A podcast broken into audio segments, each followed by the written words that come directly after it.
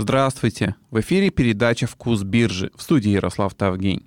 «Вкус биржи» — это еженедельный подкаст, в котором мы вместе с трейдером, тренером и экспертом по инвестированию Фуадом Расуловым обсуждаем не просто самые актуальные события прошедшей недели, а рассматриваем те события, которые сильно повлияли на мировые фондовые рынки. Привет, Фуад!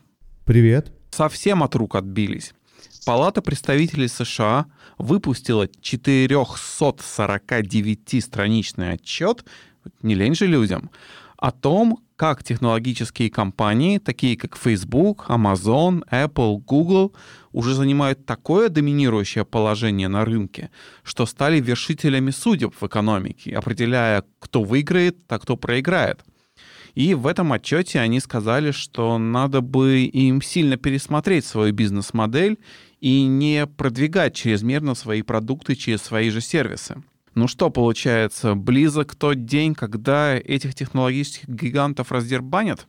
Э, хорошо бы, чтобы этот день был близок, э, потому что действительно э, индустрия, все эти четыре компании, на самом деле даже, может, их больше, мы не про все знаем, да, о монопольном а, положении, но вот эти четыре точно лично мне мешают как обычному пользователю.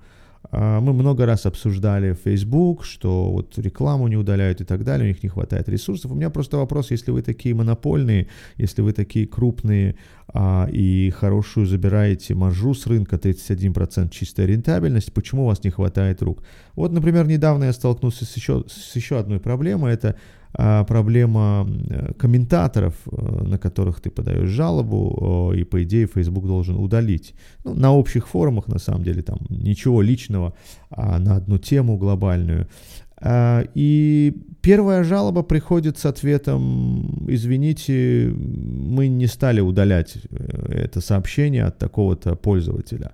И только ты, когда ты повторно нажимаешь кнопку э, пересмотреть мою жалобу еще раз, вот тогда приходит сообщение, что мы удалили. То есть э, удалять сообщение нужно было, они же удалили в итоге, но они это не сделали с первого раза и даже не скрывают, что у них не хватает на это ресурсов в связи там, с ковидом и так далее. Но и до ковида так было. Мы с тобой, Ярослав, уже второй год, даже два года уже точно ведем подкасты, и как минимум два раза точно я жаловался на Facebook, то из-за рекламы, то из-за чего-то. Вот теперь и комментаторы.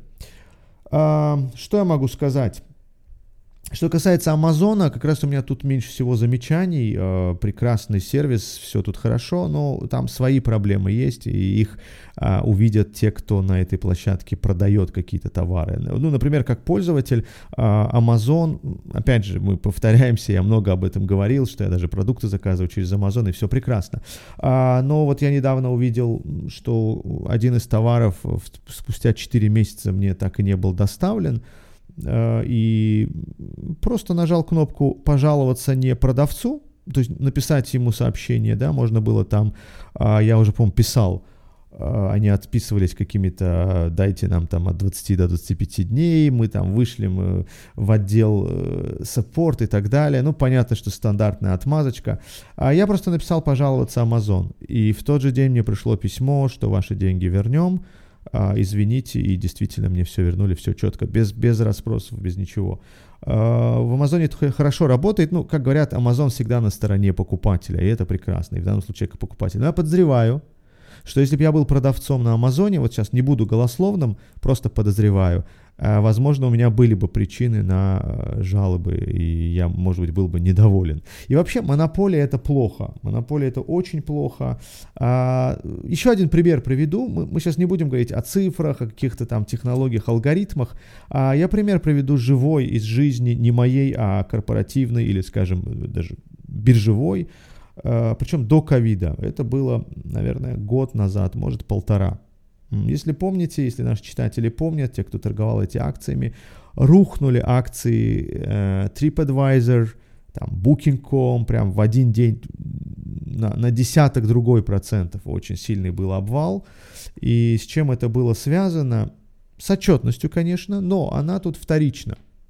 А отчет этих, этих компаний оказался не очень хорошим. Ну, бывает, э, но зачем компаниям, зачем акциям падать на по-моему, до 30% был обвал. э, не в тот же день, а там в течение недели. И это много, это очень много. Выяснилось, что прибыль падает из-за Google. Вот казалось бы, какая связь между Google, поисковиком и отчетностью, прибылью а, гигантов туристической индустрии, ну, в поисковой тоже в том числе. Дело в том, что раньше эти компании писали хороший контент про путешествия. Этот контент профессионально, у них там копирайтеры, у них там СММщики, все, конечно же, по-взрослому, это же гиганты индустрии.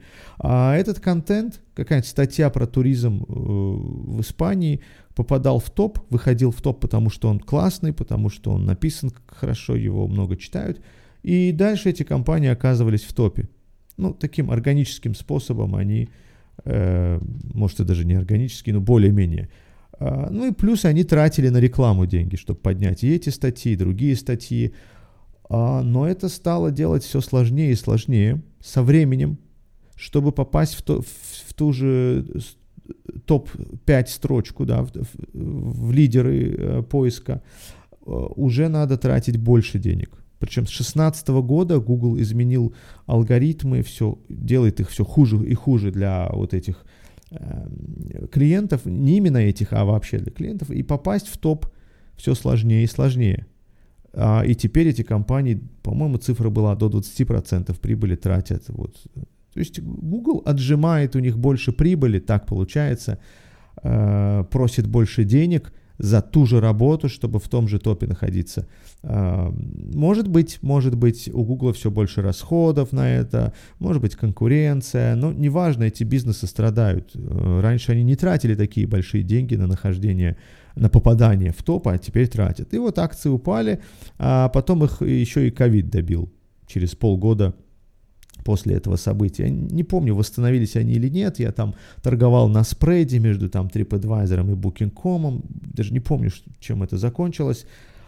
А, так что вот такой безобидный кейс, случай, когда поисковик просит больше денег за ту же работу, а, обвалил акции на очень большую величину а, двух крупных гигантов туристической отрасли. Странно, конечно, что об этом инвесторы заметили это инвесторы заметили а, лишь там в 2019 году, спустя 5, сколько, 3 года после того, как эти алгоритмы стали сложнее, хуже. А, видимо, наконец, э, компании как-то боролись с этим, прибыль съедалась, но не сильно. Видимо, наконец, вот в тот квартал выяснилось, что нет, так больше продолжаться не может, и компании должны что-то придумать, чтобы а, конкурировать на глобальном уровне, на мировом уровне. Слушай, подожди, я правильно понял, что Booking.com и TripAdvisor пожаловались на то, что они перестали попадать в топ, то есть они проиграли конкурентную борьбу еще одним таким же, и они обиделись на то, что их искусственно в этом топе не держат. Вот у меня какое-то такое впечатление сложилось, что, что не они совсем. не единственные, оказывается, в этой песочнице. Не совсем, нет, не совсем так. А, дело в том, что у Гугла есть свой сервис туристический. А, где-то пару лет назад появился вот такой сервис, встроенный в услуги Google – можно искать полеты. Он, конечно, сыроватый был, когда появился, мы об этом тоже говорили, как-то я помню точно. А, но все же это сервис Гугла, это уже такой конфликт интересов. И кто знает, почему Google а, усложняет попадание в топ, делает дороже, даже не усложняет, делает дороже. Ну или это одно и то же. А, тут конфликт интересов как минимум. Но и дело не в том, что другие компании выигрывают этот топ. Возможно, они платят больше. Просто растет цена за то же самое – и компаниям э, все сложнее и сложнее, уже просто писать контент туда попадать не получится, нужно доплачивать, нужно платить большие деньги, вот прям напрямую платить за топ. Возможно, тут нет никакого, никакой проблемы, если бы вот не этот фактор конкуренции со стороны Гугла. Э, то же самое, кстати, может быть с Амазоном. У них некоторые товары, вот в прошлом подкасте мы об этом говорили, у них некоторые товары свои, а, и кто знает, что в топ выходят свои товары или чужие товары. Вот я не проверял как раз эту тему, потому что я немного покупаю товаров чисто амазоновских. Какое-то такое у меня предчувствие, что они не лучше, а может даже хуже. Возможно, я заблуждаюсь, но почему-то какие-то, допустим, стиральный порошок от Амазона, у них какая-то есть торговая марка даже своя, не Амазон, конечно же, стиральный порошок Амазон как-то не очень звучит. А, ну вот э, этот порошок от Амазона. А я купил только бумагу для принтера, ну, потому что там, видимо, много ума не надо, чтобы сделать этот продукт более-менее подходящим. Да и мне много не надо всего. Печатаю аналитику, печатаю новости. Вот, кстати, а, готовясь к этим подкастам, тоже зачастую распечатываю все и раскладываю на столе и смотрю, что к чему, что происходило. Так что тут все дело в том, что монопольное положение этих компаний если бы это была просто доля рынка, ну, допустим, да, Google занимает вот там 80% рынка поисковиков, ну и окей. А, еще 10% занимает там, допустим, Яндекс, еще 10% Bing или там кто, я не знаю. А, но монопольное положение рано или поздно ты начинаешь его использовать, хочешь или не хочешь. А, и я вот э, привел примеры и амазоновские, и, даже гугловские, казалось бы, поисковик, что тут можно использовать. А вот так можно а, и даже у Фейсбука проблемы. Мы уже не говорим про privacy, вот эту вот э, э, информацию пользовательскую, как ее использовать, передавать третьим лицам. У, Фейсбука был огромный скандал с этим. Мы уже не говорим про то, что вот у меня тут э, данные есть, что топ э, соцсетей, мессенджеров, всех этих программ а, все-таки у Фейсбука. Потому что WhatsApp это они, Инстаграм это они, а, и просто суммируйте аудиторию всех этих трех соцсетей, а, мессенджеров, и вы получите просто мега-монополию. А, это проблема, и, конечно же, тот отчет, о котором ты говорил, а, лишь маленькая частица, лишь маленький шаг Э, в сторону решения этой проблемы. Эта проблема так быстро не решится. Но мы же не можем сказать этим компаниям, что вы монополисты, вы в этом уже виноваты.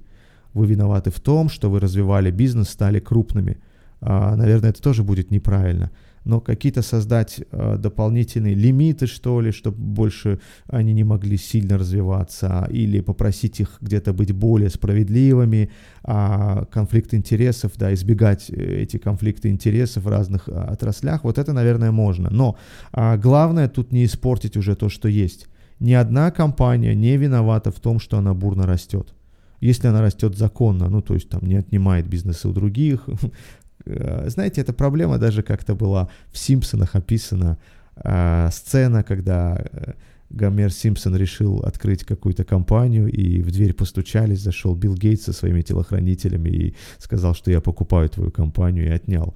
Ну, то есть монополист становится монополистом не столько органически, да, возможно, а выкупая конкурентов, ну, запрещенного тут ничего нет, да, если монопольные органы, органы дают добро, то ничего страшного нет. Зато монополии нет на рынке онлайн-брокеров, и в конкурентной среде хорошо проявляет себя компания Admiral Markets, спонсор нашего подкаста. Admiral Markets — ведущий онлайн-брокер, дающий доступ к тысячам различных инвестиционных инструментов акции, валюты, CFD, ETF, какую бы потрясающую стратегию вы не придумали, чтобы заработать деньги на рынке, подходящий инструмент вы сможете найти на платформе Admiral Markets. Admiral Markets 19 лет надежности. Банкирам нужно больше золота. Морган Стэнли покупает компанию Eaton Vance. Цена 7 миллиардов долларов. Хотя слово «eat» наблюдается именно в приобретаемой компании, все-таки в роли поглотителя выступает Морган Стэнли. Ну что, богатые становятся еще богаче? А, я думаю, эту фразу лучше бы ты применил к монополиям, а не к Морган Стэнли. А, на самом деле тут все проще намного. Обычное расширение бизнеса, покупка а, разных видов бизнеса в одной и той же индустрии – и Морган Стэнли это делает не в первый раз. Но мы не будем говорить о цифрах, а как они покупают акции, кэш плюс бумаги. Э, это, наверное, неинтересно. Мы скажем просто вот о чем расскажем. Несколько месяцев или даже уже лет, год будет точно, назад Морган Стэнли купил розничного брокера, да, E-Trade, такая компания, ну, достаточно популярная в Америке. Это сейчас у всех на слуху там Robinhood, а E-Trade была одной из двух-трех розничных вот э, компаний, брокеров э, на, на рынке э, акций США. И они выкупили эту компанию, сделали частью Morgan Stanley. Акции, я помню, упали в моменте. Акции Morgan Stanley, конечно же, речь о них. Ну, потому что кэш уходит из компании, и неизвестно, чем это закончится. Это, скорее всего, было до COVID. Я не помню, чтобы в ковид в разгар были какие-то слияния. И на самом деле они, скорее всего, выиграли от этого решения. Почему? Потому что все мы знаем, как э, в эру вирусную бурно росли, росла клиентская база этих розничных э, брокеров, э, ритейл-брокеров.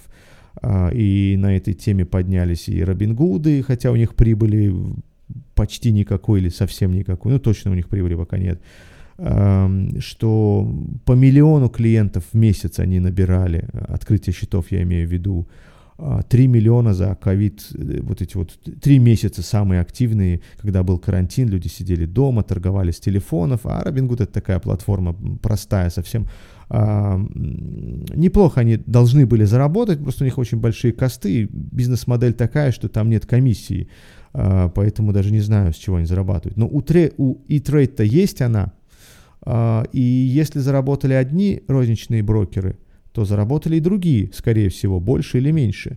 И получается, JP Morgan в свое время купил и э, трейд, да, вовремя это сделал, а, и уже, наверное, фиксирует какую-то экстра прибыль. В этот раз речь идет не о розничном трейдере, а о более профессиональном игроке. А, это значит компания Eaton Vance, которая фонды создает, которая оперирует немножко в другом сегменте. А, и после всего этого у Morgan Stanley будет а, триллионы 200 миллиардов под управлением, ну, так называемый assets under management, и оборот у них будет 5 миллиардов после всего этого. А, во втором квартале скорее всего, закончат, следующего года закончат эту сделку, завершат, закроют эту сделку. А, и asset management индустрия, там все немножко по-другому, не так, как в рознице, из-за карантина навряд ли они сильно а выиграли, и в этой индустрии тоже много слияний, поглощений. Ну, то есть Morgan Stanley просто расширился вниз и вверх. А, и думаю, что это тоже хорошее решение, будет такой большой финансовый э, как сказать, бутик с разными э, отделами. Мне кажется, решение хорошее. Правда, цена, я не скажу, э, высокая или низкая. В этой индустрии сложно вообще считать, э, что дорого, а что дешево. В 2008, кстати, у Морган Стэнлея было всего 600 миллиардов под управлением. Вот они за 10 Э, с лишним лет э, удвоят эту цифру. Ну, если у них стабильная маржа, рентабельность, то представьте, оборот вырос. Ну, это не оборот, это средства под управлением вырос два раза за 10 лет. А, правда, это не рекорд. Если знаете, есть у них такой конкурент BlackRock. А, это тоже фонды, ETF фонды. А вот у BlackRock в 93 году под управлением было всего миллион в 98-м эта цифра превратилась в миллиард. И сейчас, хотя могу ошибаться в цифрах, а, в годах, а, но неважно, примерно каждые 10 лет они увеличивают а, очень сильно. Эта цифра уже давно больше триллиона. Давно уже BlackRock лидеры.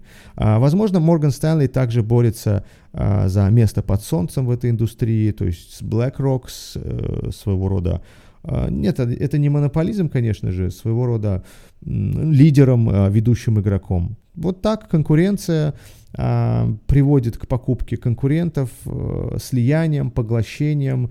Посмотрим, выиграет ли от этого индустрия, как это скажется на комиссиях. То есть э, такой keep up with the Joneses, у кого больше, у BlackRock или у Morgan Stanley?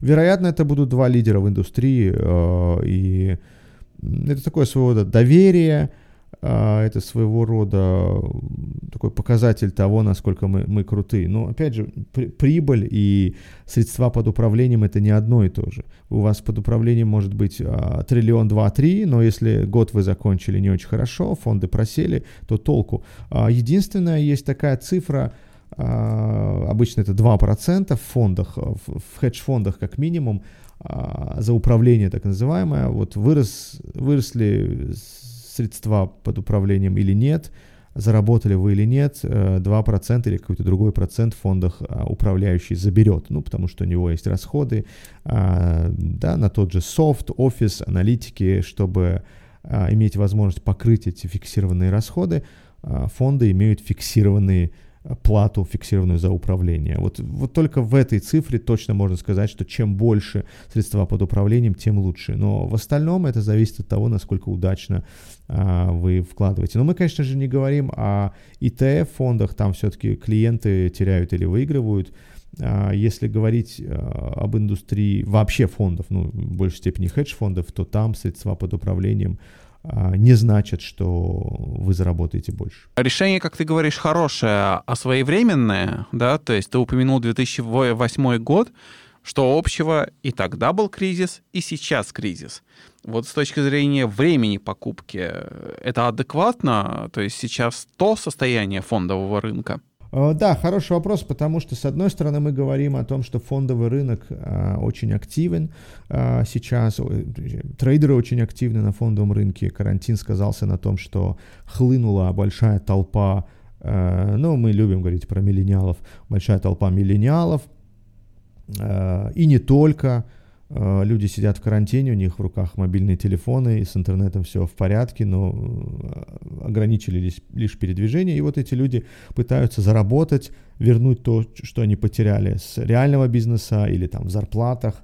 Э, такое себе, конечно, решение выйти на фондовый рынок. Но вот это решение, оно как триггер сыграло. Все вместе бросились на рынок, бросились покупать бумаги, и мы увидели очень сильный рост. И вот сейчас этот рост, ну, достаточно уже такой, скажем, привел к достаточно высоким показателям а, PE. Ну, что такое PE? Price earnings. Это цена бумаги на прибыль в этой компании.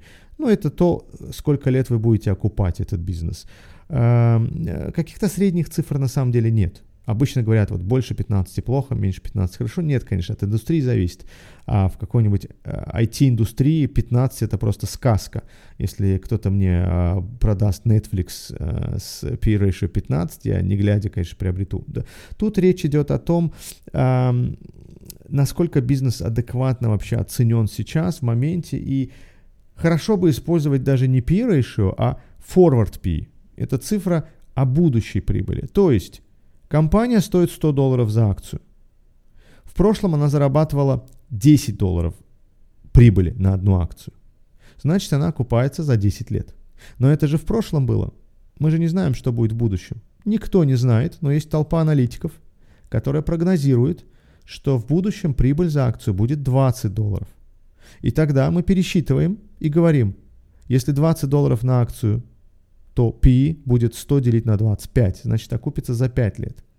Отлично, раньше окупалась за 10, сейчас прибыли вырастут, как говорят аналитики, и компания будет окупаться раньше. Конечно, при прочих равных, если цена не сдвинется с места. Мы не знаем о будущем цены, а мы не знаем, куда пойдут котировки, поэтому ее берем за константу. 100 делим на 20. Так вот, вот это вот будущее PE, его называют forward PE, она сейчас говорит нам, что в среднем американские корпорации имеют соотношение цены к прибыли на уровне, вот я сейчас точно вам скажу, а, насколько я знаю, эта цифра была 25,1. Нет, 21,5. Я перепутал, а тут 25,1 это вообще много. А, но даже это много. Во-первых, это выше, чем одно стандартное отклонение.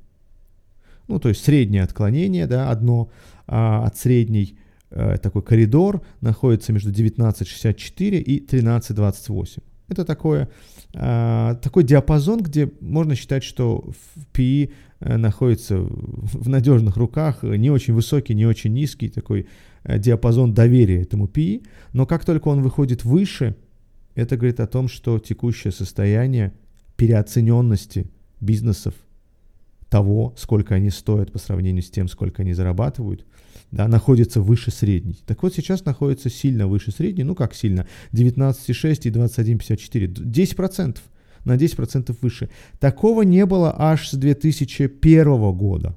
Представьте себе, уже почти 20 лет PE находится в более-менее разумных пределах, и даже в восьмом году падал куда-то очень сильно вниз до 10, когда прям вот надо было брать.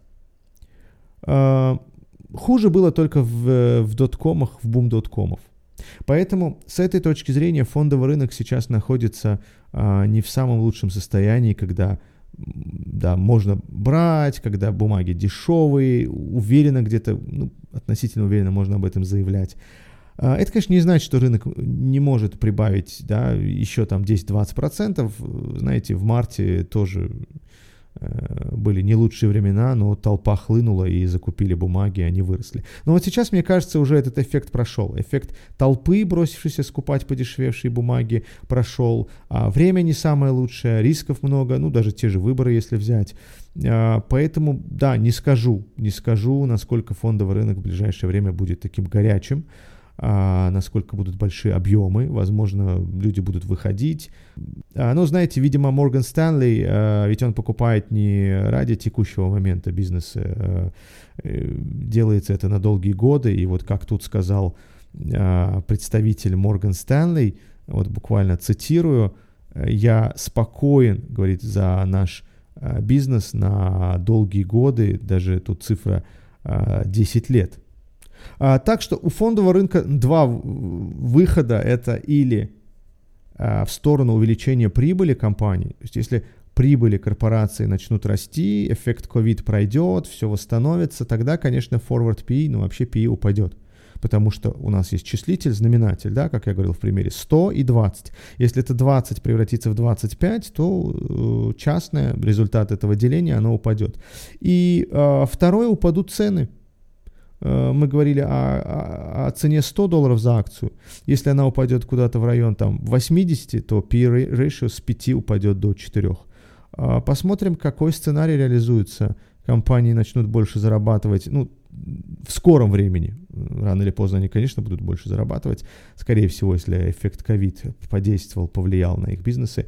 А, или же мы увидим коррекцию, и поводом тут причиной может послужить все что угодно. А, и переизбрание Байдена, а, которое более вероятно, возможно, фондовому рынку он не понравится, хотя уже все меньше и меньше а, мыслей на, на эту тему у фондового рынка, я имею в виду, все меньше и меньше забот, переживаний на эту тему. Ну, Байден и Байден лучше, чем Трамп, который а, мы видели, столько у него было ошибок. А, ну или какие-то другие факторы. А, знаете, фондовому рынку сильно переживать по поводу причин не нужно. А, любой шум, любой шорох может превратиться в серьезную причину для коррекции. Я очень хорошо помню, как в 2016 году перед выборами просто всех пугали, что если Трампа изберут, рынок грохнется просто со страшной силы. В итоге мы наблюдали ралли, аналогов которому не было никогда. Так и есть, да. Я сам удивлен очень сильно, как человек, который не очень любит э, лично Трампа на, на месте президента, я имею в виду, а, хоть и чужой страны, а, но так как торгую на Америке, каким-то образом вовлечен в, в среду э, новостную, отслеживаю все факторы, а, сильно был удивлен, когда минус 4, минус 5 процентов ночью на фьючерсе, я много раз об этом говорил, но это то, что не забудешь никогда, превратились а, в сильнейший рост, непрекращающийся рост, ночью даже показывали улицы Нью-Йорка, когда люди вышли против Трампа, там, ну, какие-то группы людей, понятно, что он а, победил, а, большинство за него проголосовало. Радовался тому, что хоть какое-то движение, может быть, все-таки это повлияет на, на, на падение индексов, будет коррекция хорошая, но нет. Нет, Трамп оказался крепким орешком, Трамп на самом деле даже сделал много всего для того, чтобы акции росли. Вот в прямом смысле и реформа налоговая, я даже не знаю, насколько она реформа, сокращение налогов, так скажем, и э, торговые войны с Китаем, возможно, долгосрочно или среднесрочно, может быть, даже имеют позитивный эффект, хотя переживали рынки по этому поводу очень сильно. Э, да, есть такая очень удивительная часть этой истории, когда мало кто прогнозировал рост рынков, и тем более такой бурный рост рынков после победы Трампа, а этот рост произошел. На фоне выборов и на фоне вообще всего этого сумасшествия, что нам дал 2020 год, как-то совсем на второй план отошла тема, которая еще год назад была одной из центральных — нефть. Мы про нее просто регулярно забываем. А что там сейчас происходит? Э, стоит никуда не двигается? Примерно так, но э, движение в несколько долларов в процентном э, соотношении, они э, больше, чем, допустим, месяц-два назад. Последние несколько месяцев, ну вот с июня, с мая, когда нефть замерла, в очень узком диапазоне, да, с июня где-то, а, вокруг 40. Ну, что значит вокруг? 10% вверх, 10% вниз максимум, больше не было а, движений. Так вот, этот флет буквально в сентябре оживился, Э, мы упали с верхней границы этого диапазона до нижней, потом восстановились до середины, потом снова упали до нижней, и вот сейчас восстановились до середины. То есть какие-то колебания есть, волатильность есть, но э, все же мы ровно на каком-то среднем уровне этого коридора. Тут два фактора влияют на цены на нефть сейчас. Именно сейчас два фактора. Этих рисков, о которых мы говорили в мае, их уже нет, скорее всего. А риск а, отсутствия свободных резервуаров, что хранить негде, если помнишь, нефть упала в негативную зону. А, я думаю, что уже можно спокойно спать, такого риска не будет. Это было один раз, хотя в моменте многие аналитики не исключали, даже я думал, что а что мешает нефти снова уйти в отрицательную зону, но сейчас этого риска нет. А так вот сейчас на нефть влияют две вещи. Реально спрос, даже не предложение, не столько предложение, а спрос. А тут несколько компаний, отчетов понизили будущий спрос, прогноз на этот спрос. А, и второе – это то, что будет делать ОПЕК. Тут тоже пока тишина, ничего особенного нет, какие-то заявления происходят, какие-то время от времени, ну вот, э, я думаю, скоро должно быть заседание ОПЕК, э, как обычно у них в конце там ноября, ну как скоро, осенью, а, у них два раза в год, июнь и конец осени. Возможно, там что-то будет происходить. До этого события будут какие-то слухи, разговоры, прогнозы. Ну, я на всякий случай тоже купил а, call put э, на повышение контракт, на понижение. А, мне выгоден сейчас такой прорыв в одну из сторон, в любую, абсолютно в любую. А, и невыгодно, чтобы мы в течение 43 дней, потому что опционы истекают именно тогда, опционы на фьючерс, фьючерс истекает тогда, в течение 43 дней а, цена оставалась вот в том же диапазоне. Ну, тогда фиксированные будут потери. А если нет, если мы выстрелим в любую абсолютную сторону, я буду рад. А, вот такая спокойная ситуация на рынке нефти, которая немножечко, совсем чуть-чуть была изменена, нарушена, спокойствие было нарушено в сентябре. Ну и, и еще один э, аспект это сезон ураганов. Вот сейчас как раз ураган надвигается на э, залив, э, Мексиканский залив. Он уже в заливе, заливе на самом деле, он идет в сторону Техаса, кажется. А, просто ураганы уже не так сильно влияют на добычу. Это было лет 15 назад, когда вот Катрина ураган, а, ураган мог увеличиться на нефть на десятки процентов, десяток другой. А сейчас этот фактор мало значительный, потому что уже добывают не столько там, где раньше добывали в Мексиканском заливе. Сейчас даже важнее, чтобы порты не были перекрыты, чтобы с вывозом нефтепродуктов не было проблем. Так что ураган может вызвать не только рост цены, но и падение. И мы это видели в 2016 году, когда впервые а, я заметил снижение спреда. А, раньше как было, спред увеличивался, бренд а, оставался относительно дешевым, потому что ураганов там нет, бренд это европейский сорт, а WTI сильно рос. А, в 2016 году было наоборот. WTI не рос, а наоборот снижался. И спред как раз э, в другую сторону пошел, потому что порты закрыли, а не добывающие мощности. Вот такая спокойная, неспокойная ситуация. А, ОПЕК, спрос и сезон ураганов будут влиять на цены на нефть. То есть ты в своей торговле поставил на прорыв э, в любую из сторон актива, который в последние несколько месяцев вел себя, ну, как кое-что в проруби. Да, да. Э, кажется странным, если многие могут подумать, если актив находится в каком-то в стабильном положении, ситуации, в диапазоне, а зачем ставить на прорыв? Но знаете, чем дольше flat, да, как мы его называем, э, боковое движение, тем сильнее будет прорыв. А, чем это объясняется? Тут нет никакой магии. А, просто спекулятивный капитал, ну так его назовем, ему скучно, он все пытается поймать движение, направление рынка, а, находит время от времени ложно, накапливается такая, такие силы э, внутри рыночные, которые хотят прорыва, они просто мечтают, чтобы начался тренд. Быки и медведи, они все тренируются, тренируются, тренируются, и, наконец, кто-то из них, найдя э, фактор медвежий или бычий, нажимает на газ и выигрывает этот бой, вот на это я и ставлю, и называется эта стратегия Straddle, Strangle, два вида.